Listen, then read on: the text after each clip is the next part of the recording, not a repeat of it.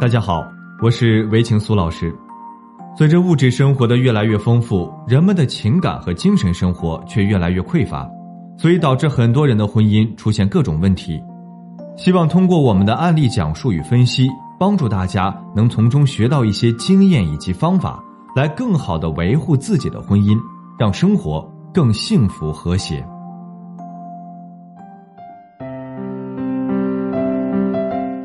很多来访者对我说的第一句话就是：“我老公出轨了，我该怎么办？”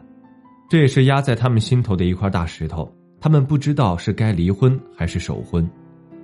针对这一问题，我问了许多来访者他们内心最真实的想法，大概有百分之六十的来访者选择守婚，原因是他们认为离婚会对孩子造成负面影响，也有一部分的原因是因为他们对未来有着恐惧。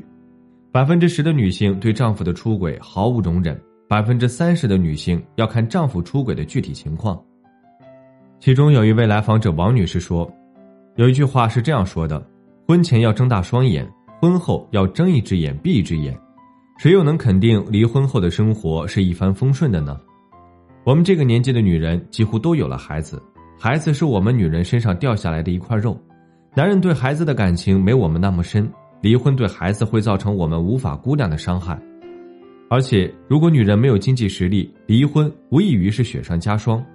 离婚会让自己完全处于被动的地步，所以女人在放不下孩子，自己也没有自立资本的情况下，守婚是最实际的选择。而且男人出轨了，并不是不要家庭了，日子以前怎么过，现在依旧怎么过。至于爱情，就看运气吧。还有一位陈女士说。男人出轨，要不就是有了情人产生了感情，要不就是为了一时的刺激。对于那些只是因为一时刺激而犯错的男人，老婆难过完就能翻篇儿，因为这对他们的婚姻来说只是一场意外，会有副作用，但是没那么明显。这样的男人出轨只是一时糊涂，老婆给他惩罚的同时给他一个机会，他就会内疚，会改过自新。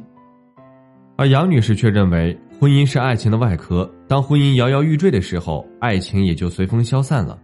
一个背叛妻子的男人，肯定是一个极其自私的男人。他只想着自己快活，但是他们没想到，给女人带来的痛苦是无法弥补的。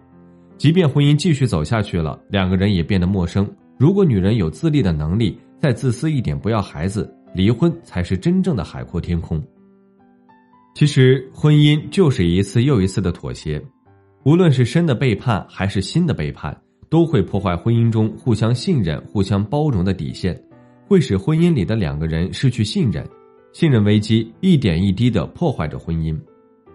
在拯救出事故的婚姻时，并不是要人们忽略那场事故，而是正视事故带来的伤害，让痛苦展现出来。男人出轨，妻子可以进行适当的发泄，男人应当坦然接受妻子的发泄。而不是要求妻子像什么事情都没有发生过一样。当然，这种发泄不能一直下去，不能想着以牙还牙，以眼还眼。感情本来就是需要相互忍让的。如果一直这种发泄的状态下去，两个人之间的感情消磨的一点不剩不说，最后还可能成为敌人。好了，今天的分享就到这里。如果您还有其他婚姻情感方面的问题需要咨询，可以在简介中查询添加我。我都会耐心为您解答。